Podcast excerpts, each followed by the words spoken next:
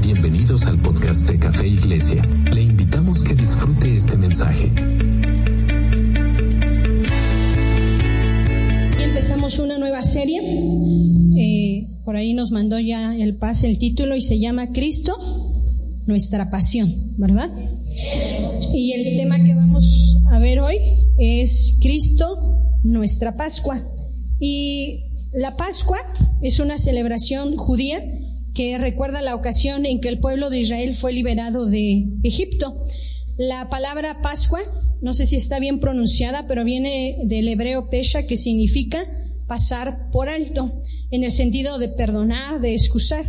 Y vamos a ver algunos pasajes rápidamente que nos hablan acerca del inicio de la Pascua. Abran sus Biblias en Éxodo 12, 7. Éxodo 12, 7. ¿Me dicen amén cuando lo tengan? Amén. Eh, Dios les dio la instrucción de que mataran un cordero por familia. Ese cordero debería de ser de un año y sin defecto. Eh, vamos a leer el 7, me siguen por ahí con, con, su mirada. Y tomarán de la sangre y la pondrán en los dos postes y en el dintel de las casas en que lo han de comer. El dintel es la parte de arriba de, de las puertas. Y aquella noche, en el ocho, aquella noche comerán la carne asada al fuego y panes sin levadura, con hierbas amargas lo comerán. Nos brincamos hasta el 13 y se los voy a leer en la nueva traducción viviente. Dice, pero la sangre sobre los marcos de las puertas servirá de señal para indicar las casas donde ustedes estén. Cuando yo vea la sangre pasaré de largo. Esa plaga de muerte no los tocará a ustedes cuando yo hiera la tierra de Egipto hasta el 29. Y aconteció que a la medianoche Jehová hirió a todo primogénito en la tierra de Egipto, desde el primogénito de Faraón que se sentaba sobre su trono, hasta el primogénito del cautivo que estaba en la cárcel, y a todo primogénito de los animales. Y se levantó aquella noche Faraón, él y todos sus siervos y todos los egipcios, y hubo un gran clamor en Egipto porque no había casa donde no hubiese un muerto. E hizo llamar a Moisés y a Aarón de noche y les dijo, salid de en medio de vosotros y de los hijos de Israel e id, servid a Jehová como habéis dicho. Y llevó el pueblo su masa antes que leudase, sus masas envueltas en sus sábanas sobre sus hombros. Aquí se origina la Pascua. Y con la salida del pueblo de Israel de Egipto, hasta aquí ya habían sido enviadas nueve plagas y Faraón simplemente no dejaba salir al pueblo de Israel. Y esta última plaga es durísima porque en esta plaga mueren todos los primogénitos aún de animales, dice aún de los que estaban en la cárcel. Y Dios les manda matar pues el cordero de un año sin defecto, poner la sangre como señal para que cuando llegara la mortandad no les tocara a ellos. Y hay un pequeño detalle, pequeño, que me llamó mucho la atención y que confirma que Cristo es nuestra Pascua. Ahí en Éxodo igual, Éxodo 12, 46. Dice, se comerá en una casa, está hablando del cordero, y no llevarás de aquella carne fuera de ella, ni quebraréis hueso suyo. No lo busquen, pero vean lo que dice en Juan 19, 36, o búsquenlo. Juan 19, 36. Dice, porque estas cosas sucedieron para que se cumpliese la escritura. que se cumplió desde Éxodo? Imagínense no será quebrado hueso suyo. La mayoría de los comentaristas afirman que la última cena coincide con la Pascua. Vamos a ver Mateo 26, 17, por favor. Mateo 26, 17.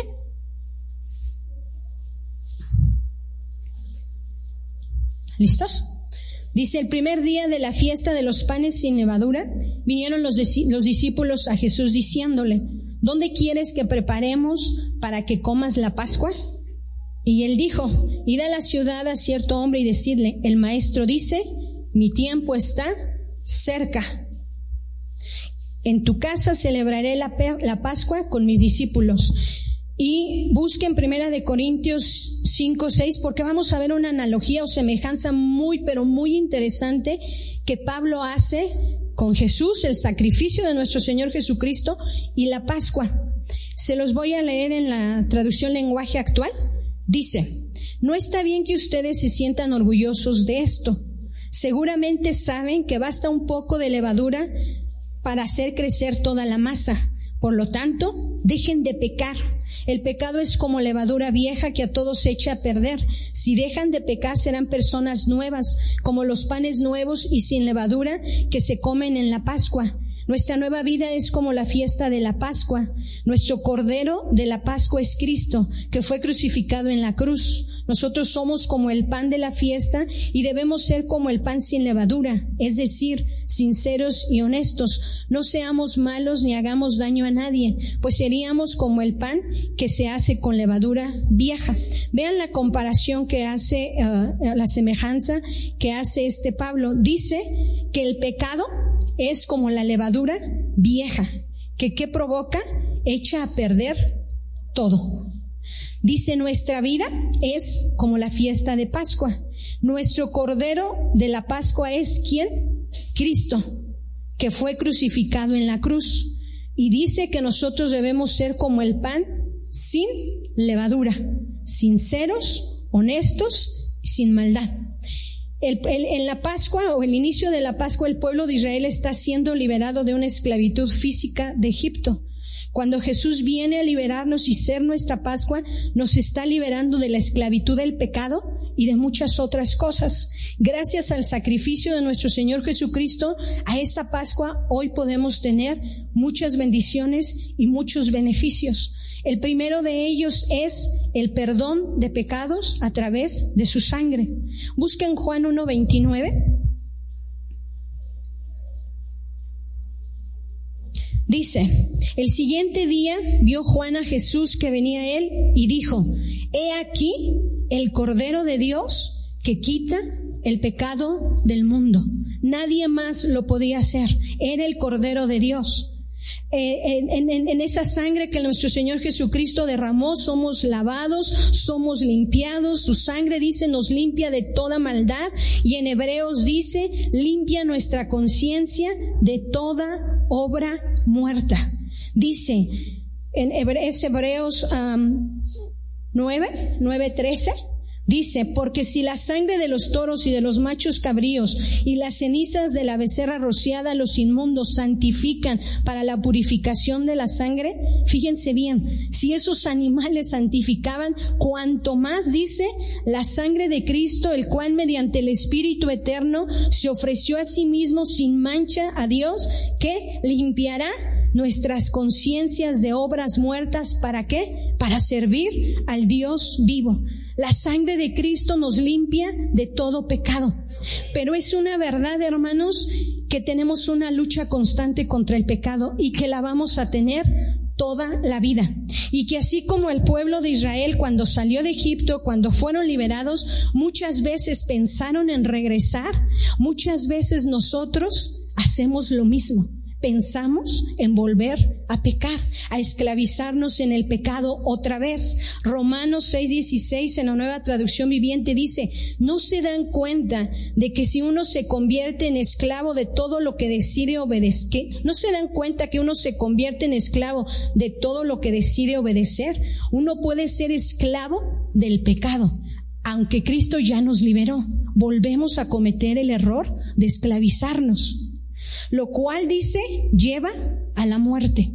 O puede decidir obedecer a Dios, lo cual lleva a una vida recta. Debemos tener mucho, pero mucho cuidado con el pecado en nuestras vidas, porque dice además un poco, no necesitamos mucho, un poco de levadura que leuda toda toda la masa. A veces empezamos con poquito, empezamos a jugar con el pecado y el problema es que el pecado termina jugando con nosotros. Empezamos con poquito, hermanos, un video indebido y terminamos en la pornografía, un, mensaje indebido y terminamos en una relación incorrecta.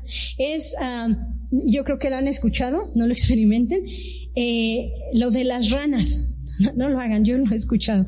Dicen que si uno agarra una rana y la avienta en una agua hirviendo, la rana, pum, se sale del agua, o sea, por, hasta por instinto, ¿no? Pero que si agarra uno una rana y la pone en un agua medio templada y después le prende, pum, le se va subiendo, se va subiendo la temperatura hasta que la rana queda hervidita, cocidita. El pecado es algo igual. De repente, si de repente nos lanzan hacia una pedada, dicen, no, pero a veces cuando empezamos con poquito, con poquito y empezamos a avanzar, Cuidado, hermanos, porque a veces empezamos a abrir pequeñas puertas y puede causarnos grandes calamidades. Eh, hay una historia que ilustra muy bien esta, eh, eh, esta situación. tenemos que tener claro, hermanos, que mi pecado no es solo mi problema. Porque luego es mi problema. No, ojalá fuese así. Pero mi pecado también es problema de mi familia. ¿Por qué? Porque afecta a mi familia. Mi pecado también es su problema, porque les afecta a la iglesia, porque mi pecado afecta, daña la iglesia. Eso es inevitable. ¿Qué dice la Biblia? Que somos un qué? Un cuerpo. Si un dedo está enfermo, se duele todo el cuerpo. Entonces, si yo estoy en pecado, mi pecado les va a afectar. Le va a afectar a mi familia, obviamente y principalmente a mí, pero también va a afectar a los demás. Y en Josué 6, abran su Biblia, hay un ejemplo muy, muy claro acerca de esto. Josué 6. Hay que recordar que en esta parte el pueblo de Israel está a punto de, entrar a la tierra prometida, están conquistando las últimas ciudades, llegan a un lugar llamado ahí. En, eh, en Josué 6, 18 Dios les da esta instrucción. Pero vosotros guardaos del anatema, ni toquéis ni toméis alguna cosa del anatema, no sea que hagáis anatema el campamento de Israel y lo turbéis. El pueblo llega a un lugar llamado ahí, Josué manda a algunos hombres a reconocer la tierra, van, la reconocen, regresan con Josué y le dicen, mira Josué, esto está fácil. Manda nada más tres mil hombres y este, con eso es suficiente. No fatigues al pueblo. Son pocos. Tres mil es suficiente. Van a la guerra, terminan huyendo, matan soldados de Israel y el pueblo se turba.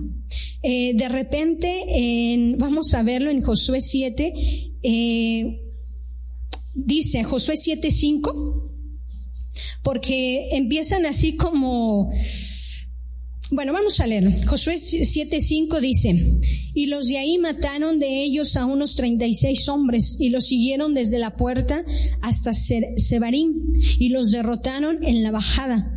Grábense bien esto, hermanos, por lo cual el corazón del pueblo desfalleció y vino a ser como agua.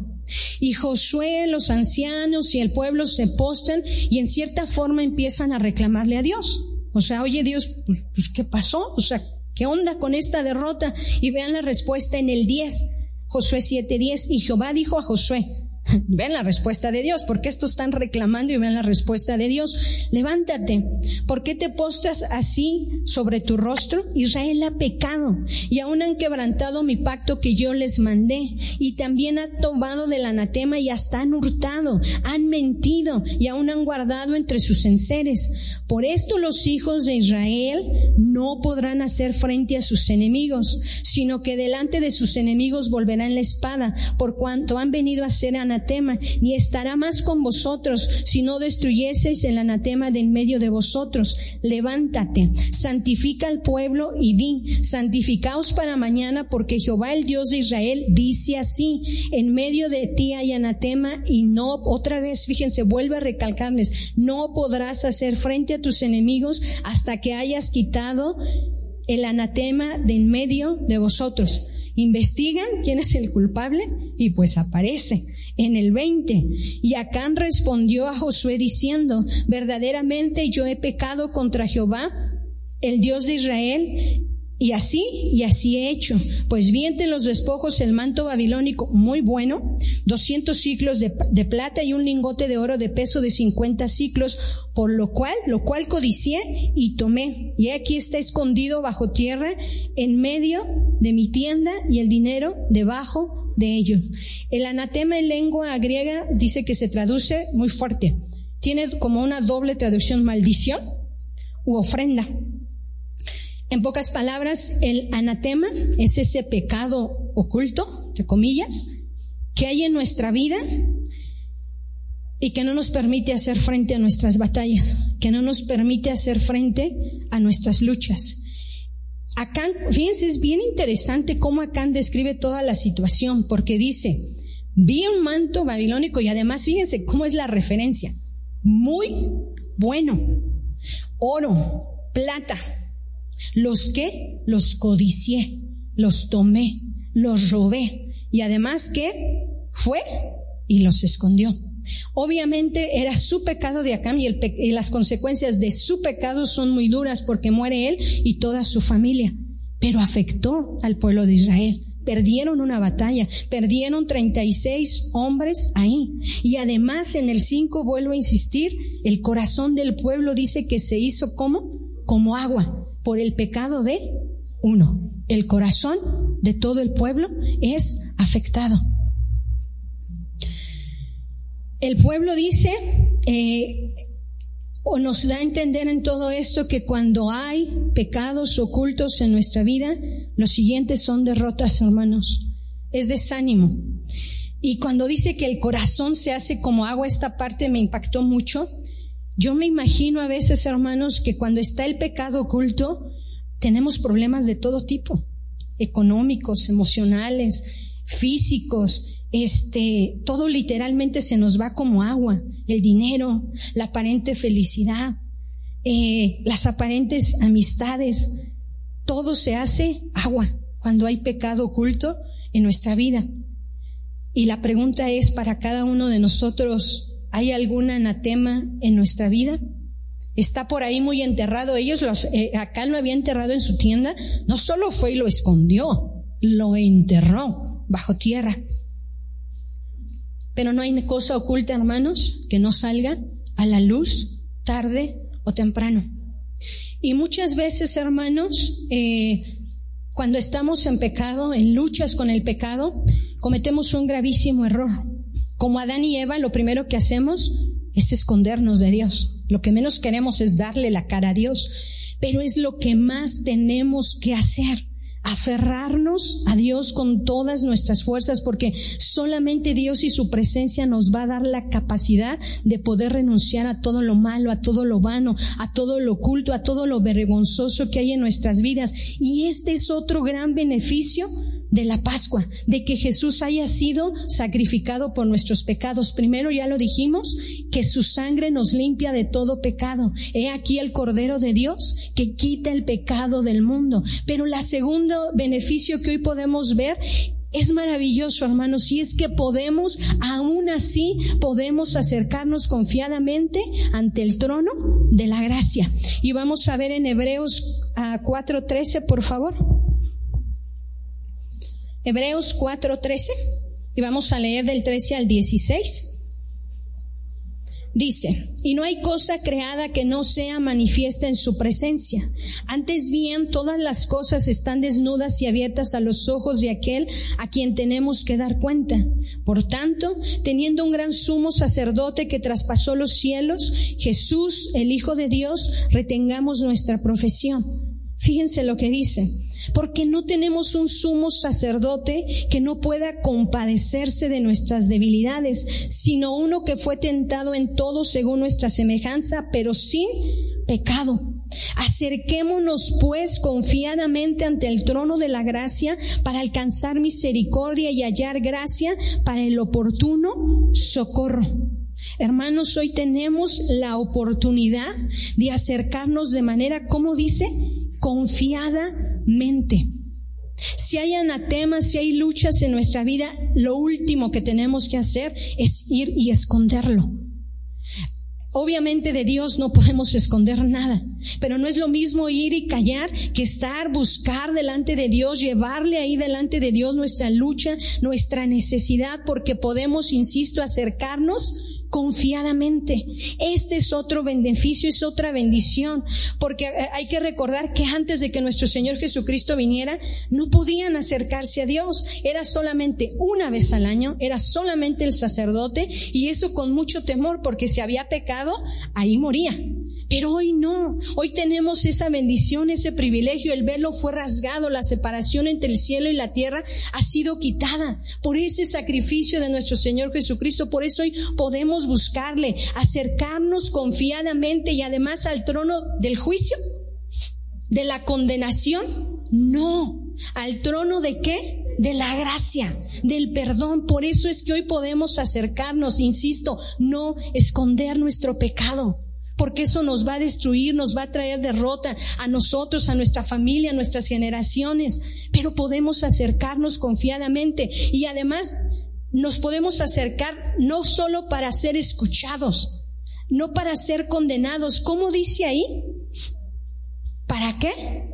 Para alcanzar misericordia. En otra versión dice, la gracia que nos ayudará cuando más lo necesitamos. Ahí recibiremos, dice en la nueva traducción viviente, allí recibiremos su misericordia y encontramos la gracia que nos ayudará cuando, cuanto, cuando más lo necesitamos. ¿Por qué? Porque Cristo es nuestra Pascua.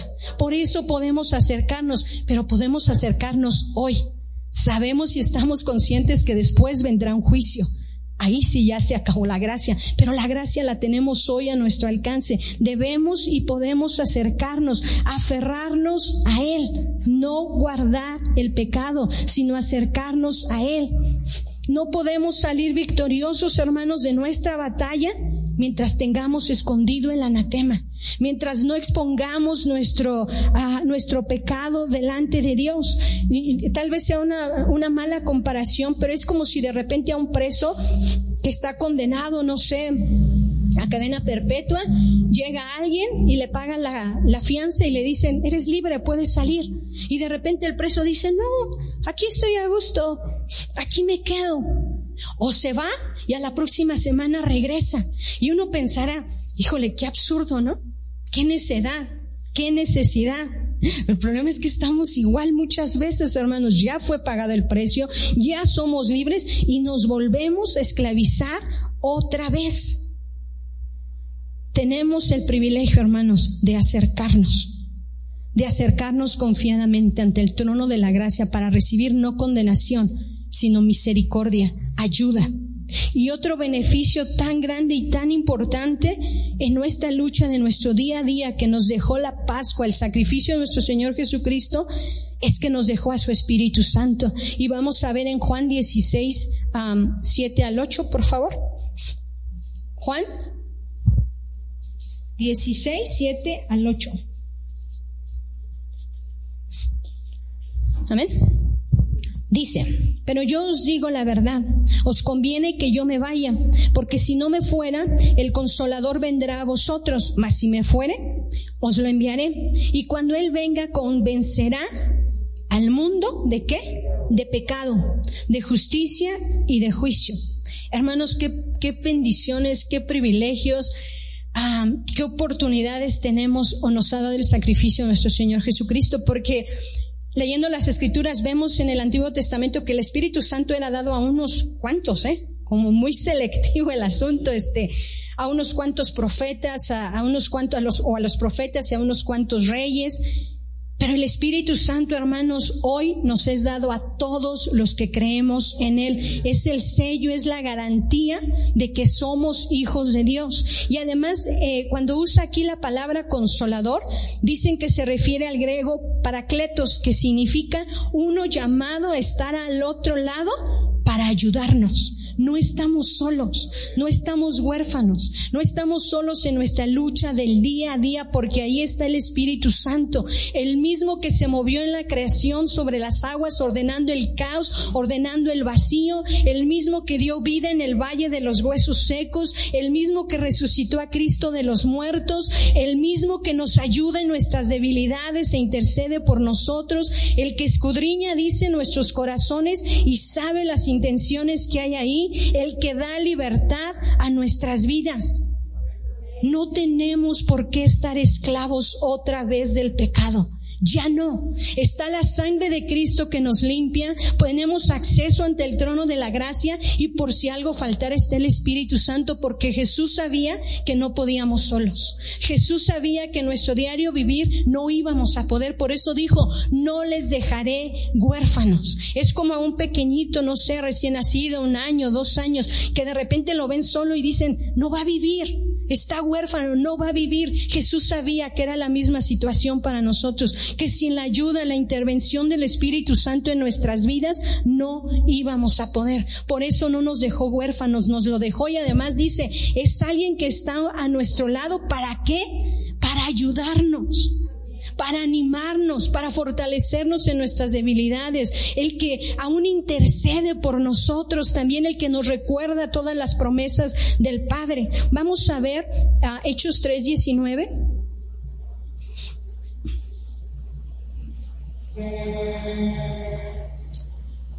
Dice, así que arrepentíos y convertíos para que sean borrados vuestros pecados, para que vengan de la presencia del Señor tiempos de refrigerio. Pero ¿qué tenemos que hacer para que vengan de la presencia del Señor tiempos de refrigerio? Arrepentirnos, dejar nuestro anatema, arrepentirnos sinceramente, porque... Ah, a veces, hermanos, creo que también como cristianos, y creo que nos pasan los que ya tenemos bastantitos años en esto, a veces pensamos, hermanos, que no hay pecado en nuestras vidas, pues porque no matamos, no robamos, no adulteramos, no fornicamos, entonces soy bueno, no hay pecado, ¿no? Pero hermanos, de repente, ¿qué hay con el enojo? ¿Qué hay con el resentimiento? ¿Qué hay con la falta de perdón? ¿Qué hay con la envidia? ¿Qué hay con el chisme? ¿Qué hay con la murmuración? Entonces ya cuando vemos que se amplía la lista, decimos, ah, caray, como que todos caemos ahí, ¿verdad? Porque unos, unos pecados nos escandalizan y otros como que los pasamos de largo, pero el resultado es el mismo, nos atan, nos roban, nos, nos menguan en nuestra relación con Dios, afectan a nuestra familia. Eh, hay algo muy, muy interesante. Eh, cuando estaba leyendo la, la, la historia de, de Josué en el capítulo 8, fíjense bien, al principio habíamos leído que los hombres que Josué mandó a reconocer la tierra le dijeron, solo con tres mil, esto está tranquilo. Pero cuando quitan el anatema, interviene Dios, quitan el anatema, Dios los empieza a dirigir para que vayan otra vez a la guerra porque tenían que enfrentar esa batalla y les dice que Él les va a dar la victoria.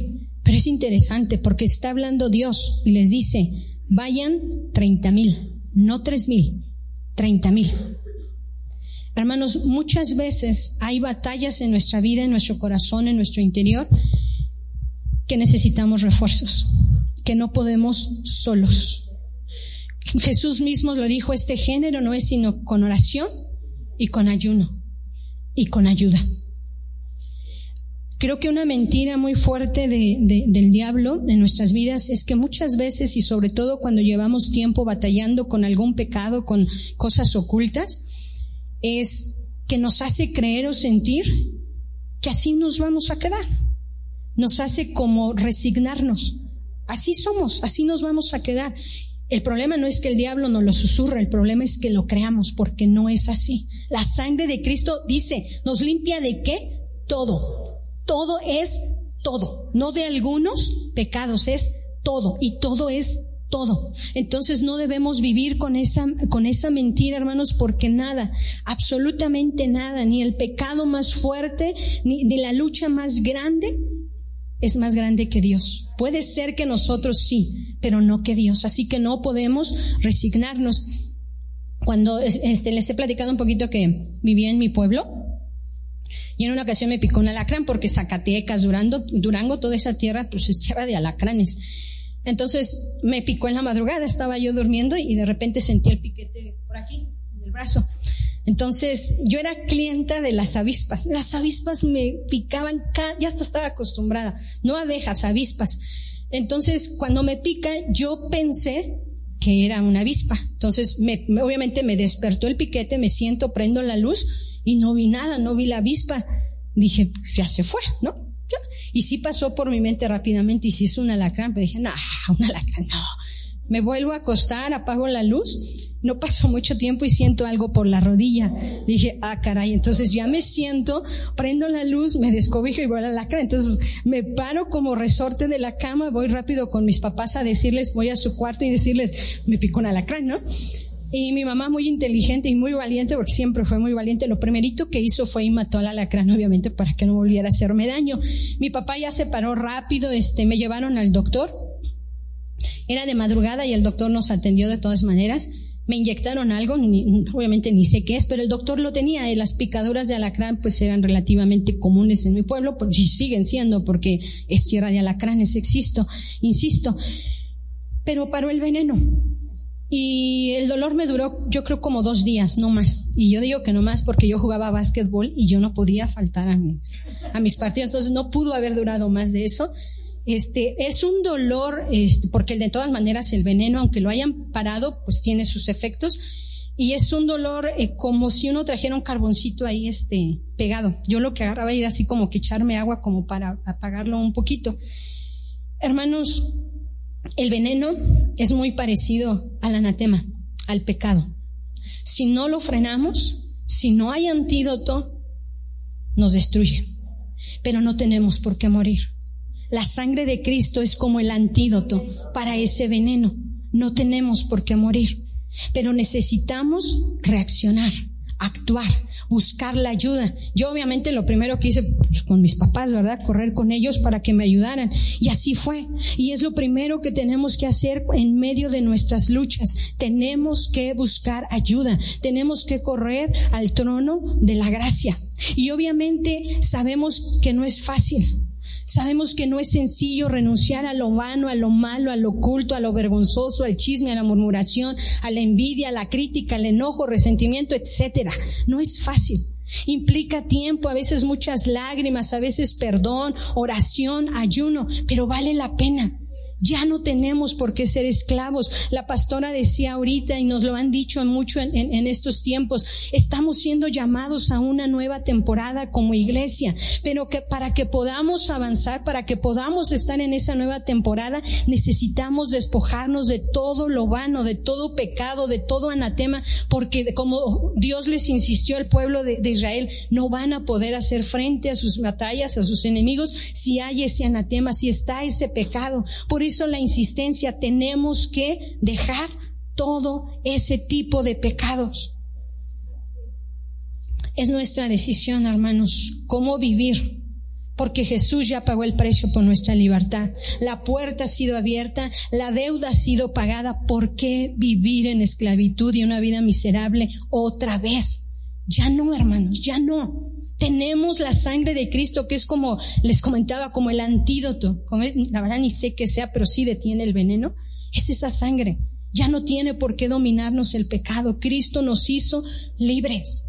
Ya no, ya no tenemos por, cuando Él pagó el precio, nos dio la oportunidad de acercarnos confiadamente ante el trono de la gracia. Está su Espíritu Santo para animarnos, para consolarnos, para fortalecernos, aún dice, en nuestras debilidades. ¿Por qué vivir en esclavitud otra vez si Cristo ha sido nuestra Pascua?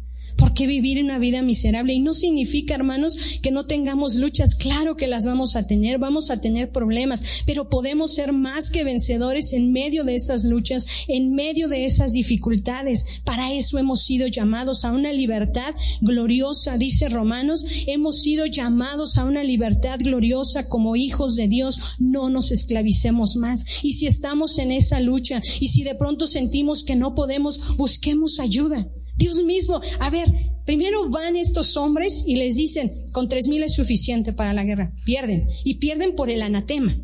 Pero después es Dios, o sea, no era, yo estoy con ustedes, ¿por qué treinta mil? Eso nos hace entender, hermanos, que hay muchas batallas, no podemos ganarlas solas. Necesitamos ayuda. Necesitamos fortaleza y aún acercarnos ante el trono de la gracia, dice, para recibir ayuda, para el oportuno socorro. Y yo creo, hermanos, que hay muchos de nosotros, muchos, y esto me lo hacía sentir el Señor, que nuestro corazón está como agua. Y no es necesariamente porque haya algún anatema, algún pecado. Algunos de nosotros tenemos problemas muy fuertes. Tenemos necesidades muy grandes, enfermedades que nos han hecho sentir o tener el corazón como agua. Y puede ser, hermanos, porque a veces sí lo es, a veces ese problema, esa necesidad nos quita el sueño, hasta el hambre. Insisto, no necesariamente es un pecado, pero hay cosas que nos están haciendo, nos han hecho agua el corazón. Y hermanos, yo creo que este es el día que Dios ha preparado para que nuestro corazón se fortalezca, Puede ser que sí, esa necesidad sea más grande que yo. Puede ser que sea un problema que dice uno, ¿cómo lo voy a resolver? Pero ni, no hay pecado, no hay necesidad, no hay enfermedad, no hay problema más grande que nuestro Dios. Y si Él está con nosotros, dice su palabra, ¿quién contra nosotros? Yo no sé, hermanos, quién de ustedes, yo sí, yo sí se los puedo decir. Han sido semanas durísimas, rudísimas. Y nuestro corazón ha estado como agua, como agua. Y muchos de nosotros hoy Dios quiere decirnos, les voy a enviar ayuda. Vendrá el oportuno socorro. No están solos, no están huérfanos en su lucha. Él enviará ayuda. No sé cómo, no sé cuándo, pero Él lo hará enviará su ayuda. Nuestro corazón dejará de estar y de ser como agua para llevarnos a una nueva temporada, para llevarnos a una tierra prometida, tierra que fluye leche y miel. Lo único que necesitamos es sacar ese pecado oculto, entregárselo a Dios, luchar con todas nuestras fuerzas, orar, ayunar, clamar y la ayuda vendrá, el socorro vendrá, porque ese es nuestro Dios. Hay una me gustan mucho las películas de las crónicas de Narnia y no recuerdo si es en la segunda o en la tercera parte. Ustedes saben que es como una analogía. Aslan es como la figura de Jesús. Y hay, no recuerdo si en la segunda o la tercera parte hay una escena en la que el rey, el príncipe Caspian está peleando y voltea para buscar a Aslan porque están perdiendo la batalla. Y él sabe que si Aslan no llega, la batalla está perdida y voltea y, ve ansioso, está batallando, está en la lucha y voltea y, le pregunta a Lucy, ¿dónde está Aslan? Porque si no vamos a perder. No recuerdo exactamente el, diálogo completo, pero hay una parte en la que le dice, Él vendrá. Nada sucede dos veces de la misma manera, pero Él vendrá. Y llega y por supuesto gana la batalla. Pero ¿saben qué estaban haciendo? Peleándola. Necesitamos pelear las batallas con la seguridad, con la confianza, con la convicción de que en Él somos más que vencedores, con la seguridad de que no hay pecado, que no hay necesidad, que no hay problema más grande que Él que nuestro corazón no tiene que estar como agua siempre, porque en Cristo Jesús somos más que vencedores. Y hoy les voy a pedir, hermanos, que han estado así, con su corazón como agua. No necesariamente, insisto, porque haya pecado, pero a lo mejor hay una lucha, una necesidad tan grande que dice, ¿cómo? Solo me quita el sueño, me quita el hambre, no veo salida, ¿cómo? La ayuda vendrá, el socorro vendrá. Solo les pido, pasen al frente. Hoy les voy a pedir a nuestros pastores que oren por nosotros, que ese corazón que ha estado como agua pueda ser restaurado, vivificado, animado, fortalecido para llegar a una nueva temporada, para llegar a una tierra prometida. Pasen al frente aquellos que dicen, yo tengo mi corazón como agua. Yo estoy batallando y siento que no puedo. Pasen al frente, pasen al frente y que nuestros pastores hoy oren por nosotros porque tenemos necesidad. Te invitamos a visitarnos en el Centro de Adoración Fe y Esperanza Café